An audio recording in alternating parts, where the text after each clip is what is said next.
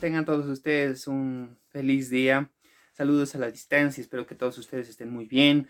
El día de hoy vamos a hablar acerca de los titulares de derechos de autor, el tema número 3 de nuestro programa. En esta ocasión podemos revisar algunos puntos que respectan a este tema y pues vamos a cavilar un poco sobre lo que ya habíamos eh, venido hablando acerca de la relación natural del derecho de autor, es decir, eh, la relación que tiene, por un lado, el autor y su obra, y esta relación natural que, sostiene el autor y por supuesto la consecuencia ulterior de esa relación que es la producción final de la obra o la culminación de la elaboración de la obra. En este sentido, cuando hablamos sobre ese tema, eh, nos ah, revisa principal, nos, nos compromete a revisar principalmente algunos aspectos o algunos detalles que tenemos que tomar en cuenta. En primer lugar, pues por supuesto esa relación natural y, el, la consecuencia y por supuesto el propósito de la protección de derechos de autor. El propósito, la causa por la que se puede, eh, bueno, se realiza esta, esta protección. Partimos de algo esencial, por supuesto, el carácter creativo que tiene el ser humano de poder realizar sus, sus obras de tal forma que pueda ser eh, única con respecto a otras obras de similar producción. Podemos hablar en, obras literarias, artísticas, musicales, cinematográficas o de cualquier tipo. Eh, estamos hablando de una creación de, de ese carácter creativo que tiene un autor y por supuesto, esto es pasible de, protección. Pero esa razón vamos a verlo con un poco más de detalle a continuación. Pero sino, sin más, también que mencionarles que otro de los elementos que tenemos que tomar en cuenta es que, em, desde luego, el derecho internacional ha sido otro punto que se ha considerado como algo, bueno, una herramienta social importante dentro de la protección del derecho de propiedad intelectual.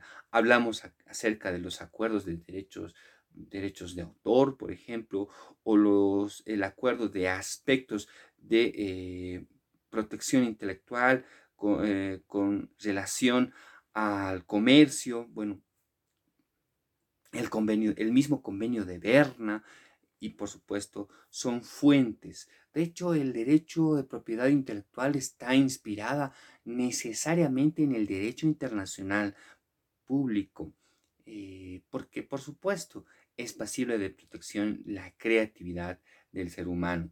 Pero bueno, eso lo vamos a ver a continuación.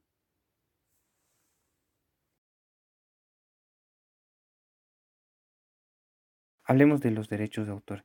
En este primer término, hablar acerca de los derechos de autor principalmente se refiere a esa relación natural que tiene el autor con respecto a su obra. ¿Y por qué proteger a los, al autor con respecto a la copia eh, no consentida? Eh, es básico porque cuando hablamos de esta relación existe una relación natural que está vinculada con el proceso de elaboración y por supuesto también está vinculada con el carácter creativo del autor. O también si ustedes quieren la inspiración del autor. Entonces cuando hablamos de esta realidad está mm, relacionada en, en su totalidad por el esfuerzo que tiene este autor al poder realizar su obra. Bajo ese contexto, mm, sabemos nosotros que la protección puede ser realizada de muchas formas. Bueno, bajo la prerrogativa de que existen obras de carácter literaria y también tenemos obras que son de carácter artística, cumpliendo el tema de la protección de música, pintura o escultura, entre otros el tiempo ha hecho que la evolución de la protección pueda ser realizada de tal forma que también se protejan programas informáticos por, eh, por el hecho de que cumplen todas estas condiciones anteriormente mencionadas y también eh, los anuncios publicitarios, porque también es parte de la creatividad de, algunas, de algunos autores. Finalmente también los dibujos técnicos que eh, pudieran darse en distintas áreas del conocimiento del ser humano. Entonces estos son pasibles de protección y por supuesto cuando hablamos acerca de este aspecto también es necesario relacionar que el propósito esencial por el hecho de que se, eh, realiza la protección es para promover el, progreso en los países, la llamada economía naranja, y por otro lado también buscar la innovación artística. Al final sabemos que todo ese, bueno, esta obra en realidad no es otra cosa que la conjunción de varias ideas, pero todas estas están realizadas bajo un esfuerzo, el esfuerzo de poder de culminar, es decir, de terminar este proceso de mm, elaboración. Por eso es que este punto es neurálgico para la protección intelectual y por supuesto esto eh, nos va a ayudar a entender que todo esfuerzo vale. Porque si no valiera este esfuerzo y si la publicación de esta obra fuera de forma gratuita, em, indistinta, sin que de por medio estén mediando recursos financieros, pues estaríamos peligrosamente afectando ese derecho que tienen los autores, de ese esfuerzo que proporcionan para que esta obra sea posible. Finalmente, hablar acerca del derecho internacional. Y en el derecho internacional nosotros tenemos algunas, algunos tratados y convenios internacionales eh, que están vigentes, como el convenio de Berna. También tenemos el tratado sobre derechos de autor y luego tenemos el acuerdo sobre aspectos de propiedad intelectual em, que tienen referencia al comercio, con referencia al comercio. Naturalmente, cuando hablamos del derecho internacional, partimos de que se protegen tres principios esencialmente. En primer lugar, las obras a nivel internacional son protegidas eh, en la medida en que si bien el registro de protección puede llevarse a un determinado país, esta protección se extiende también a otros países y no es necesario eh, invocar nuevamente ese derecho, sino que solamente reiterar esa protección que ya se ha llevado a un determinado país. Un segundo principio está eh, también el tema de las formalidades. Sabemos nosotros que varias acciones y varios actos jurídicos están configuradas con una serie de formalidades, pero en este segundo punto eh, los tratados internacionales nos sugieren que se pueda exterminar estas formalidades porque se tiene que respetar ese vínculo natural inicialmente em, analizado. Finalmente, cuando hablamos acerca de ello, también el tercer principio está relacionado con la independencia de protección intelectual. Cuando hablamos de este aspecto, implica que cada país podrá establecer determinados plazos, determinados, determinadas formalidades necesarias, por supuesto, para poder llevar a cabo la protección de esa obra. Y esta independencia hará, bueno, alusión al respeto a la soberanía de los estados.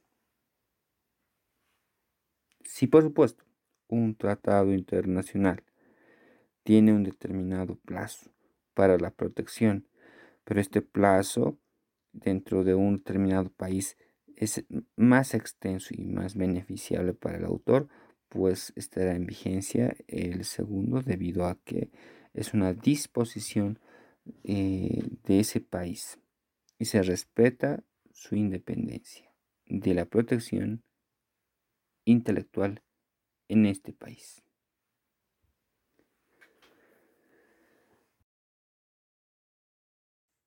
La segunda parte eh, tiene que ver con el punto 2 que está dedicado al, al, primer propietario de derechos de autor.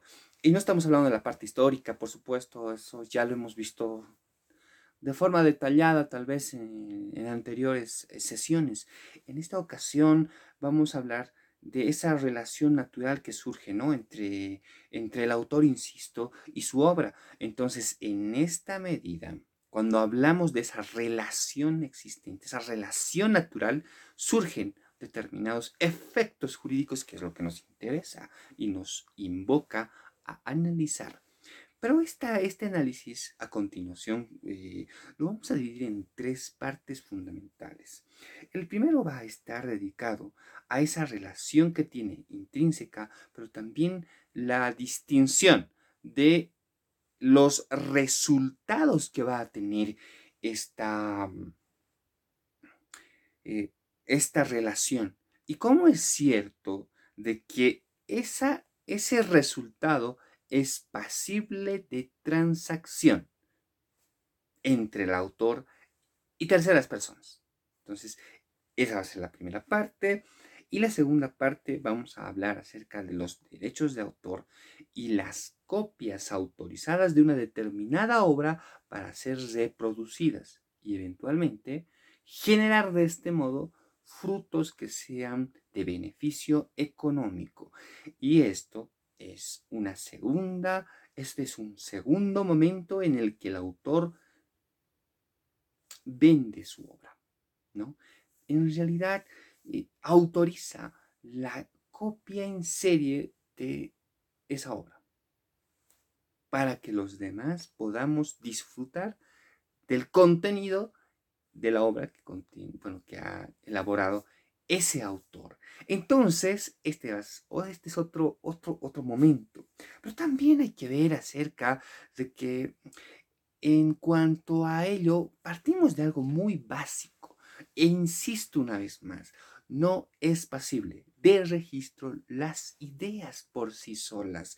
Necesitamos organizar, necesitamos aunar un conjunto de ideas estructuradas de tal forma que sea inconfundible el carácter esencial de esa obra. Por tanto, cuando hablamos de, el, eh, de la obra propiamente dicha, nos va a mostrar su esencia pura, que los diferencia de otras obras. Es única, y por eso existe el derecho de autor, porque buscamos proteger necesariamente la creatividad de los autores, la propiedad creativa intrínseca de los autores. Entonces, estas tres partes vamos a revisarlo con un poco de precisión a continuación y por supuesto esperamos que sea de su agrado Cualquier duda, estoy atento al chat para que ustedes puedan eh, aclarar cualquier duda que tuviesen. De esa relación natural que inicialmente habíamos propuesto entre el autor y su obra, surge necesariamente en este punto la protección de derechos de autor, siendo que esta persona pudiera ser directamente la persona beneficiada con los productos o perdón, los frutos de esta obra. Se entiende que este es un esquema básico. Sin embargo, este, este beneficio puede ser también em, otorgado a una tercera persona debido a una relación contractual entre el autor y la otra persona. En este sentido, cuando hablamos de una obra em, en general, se configura este trabajo en la negociación de los frutos propiamente dichos y no así de la autoría que queda reconocida. Entonces diremos que los derechos morales, que más adelante lo vamos a observar, pudieran darse necesariamente dentro de eh, la protección del autor eh, y los derechos patrimoniales que son pasibles de la eh, negociación y transacción de los frutos en realidad. Entonces, en esa medida hablamos de todos estos elementos que envuelven a eh, los derechos de autor.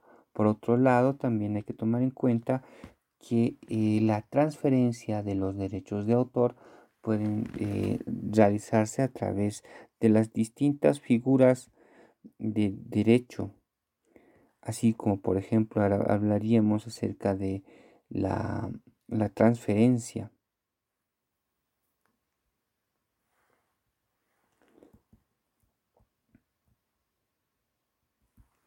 Pero también hablaríamos acerca de eh, la negociación de los derechos en la medida que pudiera existir riesgo.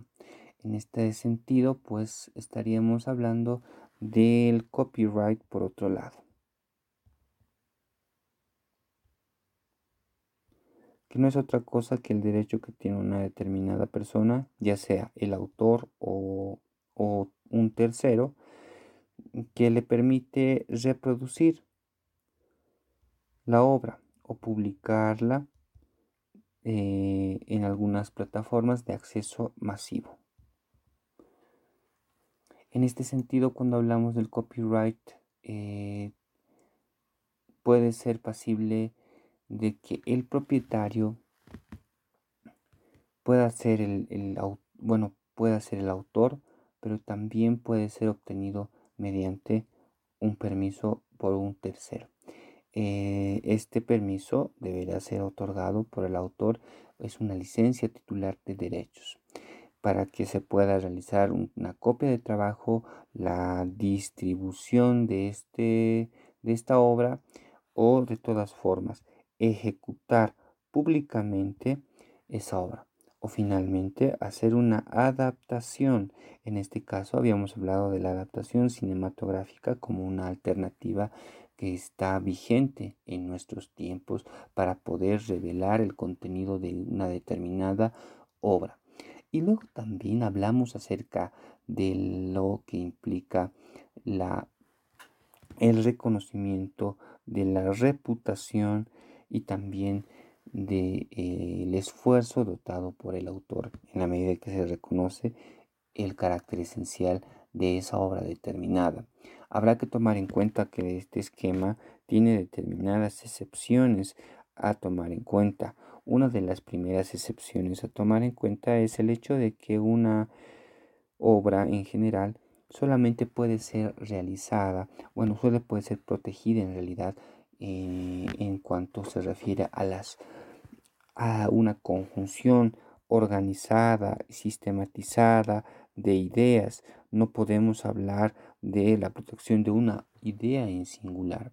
Entonces, en este sentido, cuando hablamos de ello, esta va a ser una primera excepción.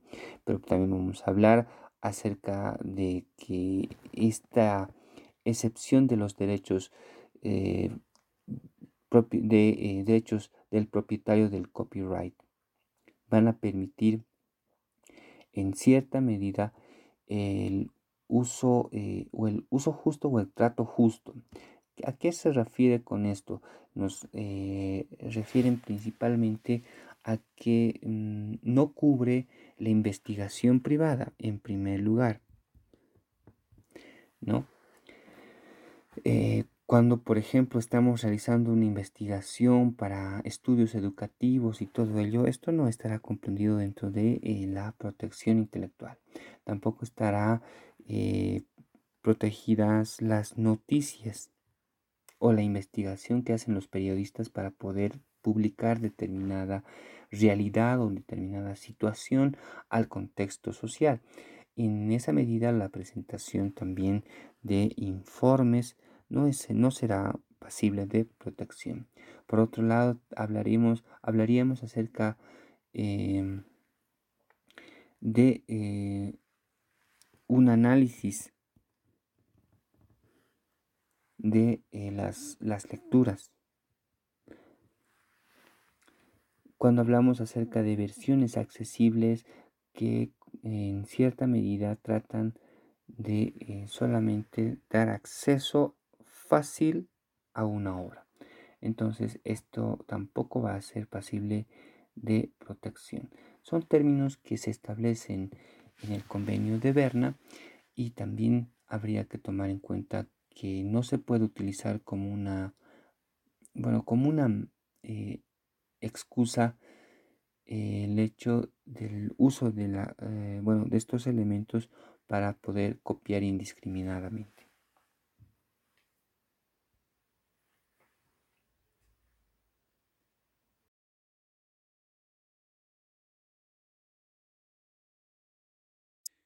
La siguiente parte está dedicada al análisis de, esas, de esos dos derechos que ya los habíamos revisado de forma general, pero es momento de hacer un, de cavilar más profundo.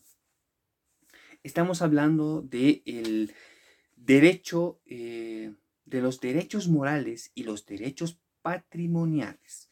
Y cuando hablamos sobre estos temas, nos atañe revisar, eh, por supuesto, la diferencia entre la la protección de la integridad de la obra, es decir, la, la, protección del carácter esencial de esa obra, por un lado, y también separarla de los derechos que surgen y emergen, los derechos de explotación económica, como lo reconoce la ley, o los derechos patrimoniales.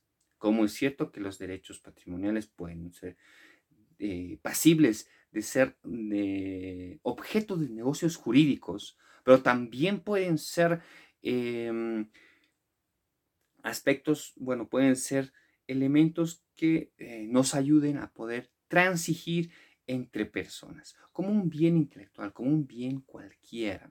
Pero por otro lado tendremos a los derechos morales que se van a apegar estrictamente al artículo 14 de la ley eh, de propiedad, eh, bueno, de, los, de la protección de derechos de autor, la 1322, que nos habla acerca de los principios e incluso de la naturaleza de el, eh, del derecho en sí. Estamos hablando de que el, derecho de autor está basado bajo las, la, la, la P y las tres Is, ¿no? Y cuando hablamos de la P y las tres Is, tiene que ver específicamente eh, con la propiedad intelectual, superintelectual e hiper, hiperintelectual. No, no es así. Estaríamos hablando eh, esencialmente de que el derecho de autor es perpetuo, inalienable, imprescriptible e irrenunciable. Entonces estos principios que hacen además a mm, la esencia, de la naturaleza del derecho de autor. Entonces este elemento nos hace considerar que vamos a revisar con un poco más de precisión esos dos elementos. Veamos. Pasamos a analizar el tema de los derechos patrimoniales y los derechos morales. Cuando hablamos sobre este tema es necesario reconsiderar que los derechos patrimoniales estarán concentrados en poder proteger los eh, frutos de una determinada relación. Partimos otra vez del mismo esquema una vez más, porque es importante. En esta relación que tiene el autor con su obra, pues partimos de que esta va a ser, primero por un lado, eh, la obra terminada va a tener una integridad, una composición y por otro lado, vamos a ver que esa integridad y esa composición pueden ser pasibles de eh, beneficios económicos. Pero en este sentido solamente podrá ser beneficio, bueno, de beneficio económico cuando hablamos que esta obra ha cumplido con el carácter principal de la protección intelectual, que es el hecho de que pueda ser eh, finalmente culminada el proceso de elaboración. Y en ese sentido, pues estas son las dos características. Todo lo que refiere a la integridad de la obra y la relación natural será protegida por los derechos morales y los beneficios de los frutos de la obra o los beneficios económicos podrán ser pasibles de regulación del derecho eh, patrimonial de las obras. Por eso se habla acerca de los bienes intelectuales, porque este bien puede ser también pasible de transacción, al igual que cualquier otro bien patrimonial. Cuando hablamos acerca de este aspecto, también hay que tomar en cuenta que requiere un, sistema de eh, un sistema de regulación cuando hablamos acerca de los derechos morales y los derechos patrimoniales. En, en esa medida, cuando hablamos de los derechos patrimoniales, estaríamos hablando acerca de la posibilidad de que un bien intelectual podrá ser pasible de ser objeto de negocios jurídicos, también podrá ser pasible de eh, renunciar eventualmente los derechos que tiene una, ah, una, persona con respecto a la producción, es decir, a los frutos, pero nunca de la autoría. Em, y también pasibles de ser, de embargarse. Estamos hablando solamente de los frutos en este punto, por si acaso. Y por supuesto que podrían ser eh, pasibles de eh, una relación contractual entre personas. Esas distintas formas de utilización de una obra son independientes entre sí y por supuesto entre este aspecto hay que tomar en cuenta que la reproducción, la copia o la presentación pública eh, propone necesariamente eh, un conjunto de relaciones con eh, de carácter patrimonial entre el autor y una tercera persona que va a hacer la que va a realizar esta actividad. También podemos hablar acerca de las adaptaciones cinematográficas como un elemento a considerar. Por otro lado, también hablar acerca de los derechos morales implica necesariamente que se pueda eh, tomar en cuenta cuatro puntos. El primero, se debe, bueno, en esta medida se debe exigir eh, la integridad de la obra, es decir, el título y el contenido. Y este contenido nos hace considerar que se pueda utilizar, publicar o divulgar, perdón, eh, esa, esa obra bajo esta estructura. El segundo aspecto a tomar en cuenta es el hecho de que se puede eh, evidentemente sugerir algunos, algunas transformaciones, algunos cambios, pero estos cambios o estas eh, transformaciones o adaptaciones tendrán necesariamente que ser autorizadas por el autor, por el hecho de que es el creador de la obra. Tercero, cuando hablamos acerca de una obra inédita, nunca antes vista, el hecho de publicarla de forma anónima o seudónima es propia de la voluntad del autor. Y finalmente, cuando hablamos acerca de la modificación de la obra, estaríamos eh, bueno, tendríamos que tener mucho cuidado con el tiempo en el cual se va a, se va a distribuir perdón, esta, esta obra. Porque antes de la distribución deberá realizarse el pago a el autor por el reconocimiento de la autoría, ya que si no estaríamos enfrentando el pago de las famosas indemnizaciones eh, que tengan lugar el hecho de desconocer esa relación.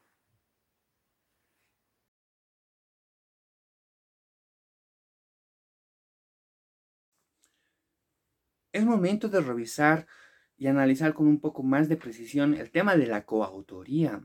Y es evidente, muchas obras no son realizadas única y exclusivamente por un autor, sino que esta obra es realizada por una conjunción, un trabajo conjunto y armonizado de varios autores que tratan de construir sus, eh, bueno, con sus aportes eh, la característica esencial de esa obra.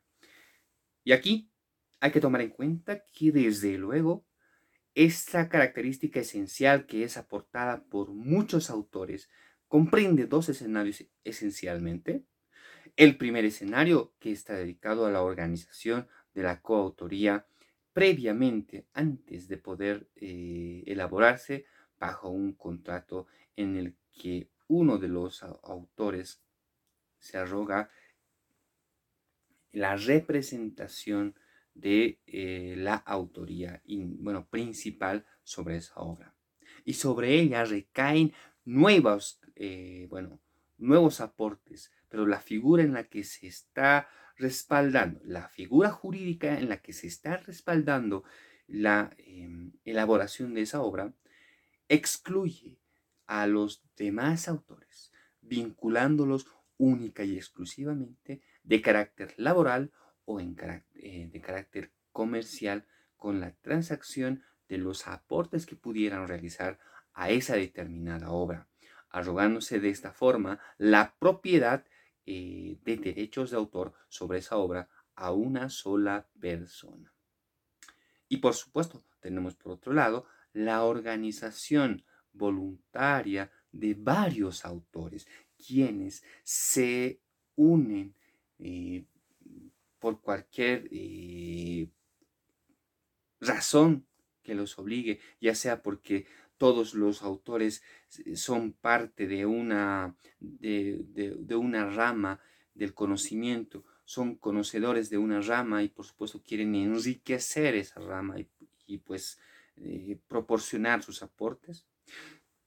Podemos hablar acerca de la configuración, de la conformación de estos, de estos autores y de los aportes que tienen en muchas medidas. Sin embargo, lo que tenemos que tomar en cuenta es que esa unión es voluntaria y se entiende, salvo algunas excepciones, que el aporte de cada uno de los autores es de forma homogénea, por lo que la participación dentro del dominio de la propiedad intelectual va a ser única y exclusivamente parte de todos de forma mancomunada y solidaria.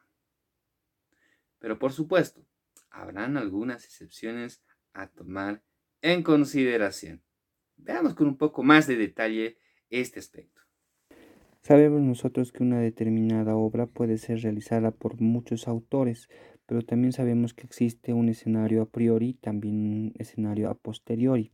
Cuando hablamos sobre esta conjunción es necesario entender que la coautoría también es reconocida en la medida de, de los beneficios que van a dotar.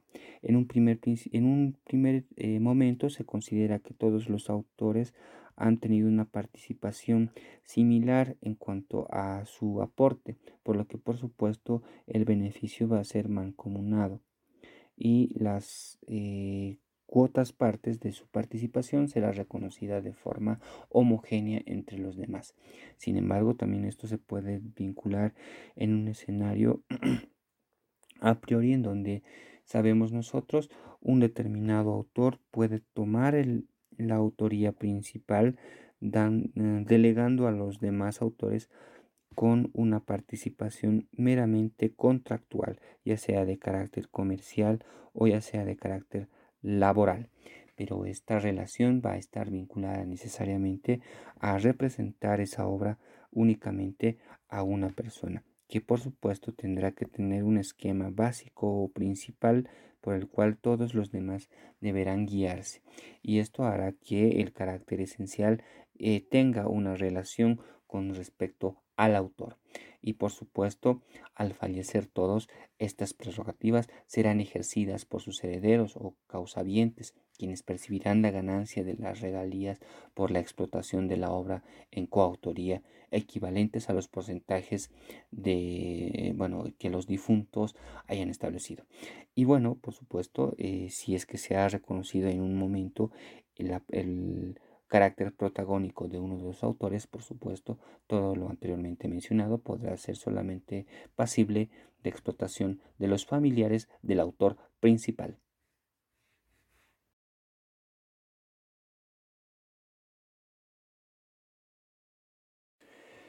Ahora hablaremos acerca de los derechos conexos. Y cuando hablamos de los derechos conexos, son todos aquellos derechos que se otorgan a los titulares de las obras y estas, em, estos derechos entran en la categoría de intermediarios en la producción, grabación o difusión de las obras. Cuando hablamos de eh, los derechos conexos, van a necesariamente intervenir con el proceso de creación intelectual. Cuando hablamos de, este, de esta creación intelectual, requiere de una asistencia. Y esta asistencia para la divulgación eh, o distribución al público en general estará necesariamente vinculado a los derechos conexos. Uno de los clásicos ejemplos es el hecho de que los músicos interpretan las obras musicales, ah, pero se debe reconocer el derecho de los compositores. Por un lado, podemos hablar acerca de la composición musical y también lírica de, la, de una determinada obra musical, pero también necesitamos tener ah, un conjunto de personas, ya sea una orquesta o un, bueno, una, un autor, perdón, un cantante, un artista que eh, pueda realizar eh, la interpretación de esa obra. Entonces, en esa medida, cuando hablamos acerca de, este, de esta conjunción, se deberá reconocer, por supuesto, el derecho que tienen los compositores con respecto a la obra, pero también se tendrá que reconocer a el trabajo de los artistas en cuanto a la interpretación. Y naturalmente también se tendrá que tomar en cuenta los derechos que tienen las personas para difundir esta obra conjunta hacia el público.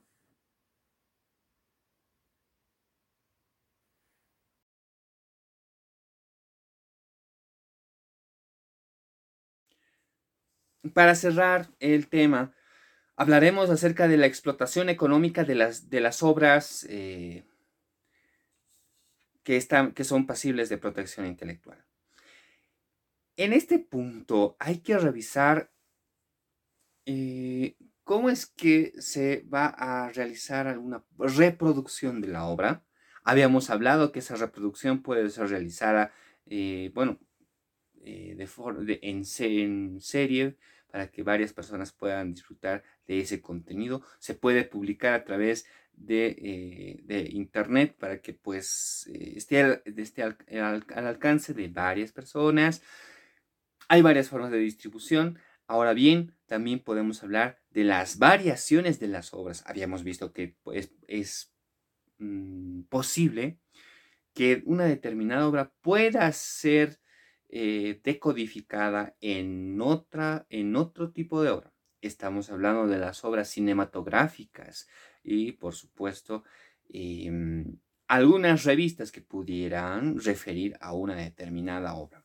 Este contenido, por supuesto, si van a exhibir el carácter esencial, la estructura, el esqueleto de esa, de esa obra, en su estructura sin modificarla, por o por lo menos sin modificarla en su generalidad, entonces tendríamos que revisar el tema de la explotación eh, económica de los bienes intelectuales o la explotación económica de las obras propiamente dichas. Veamos un poco sobre esto.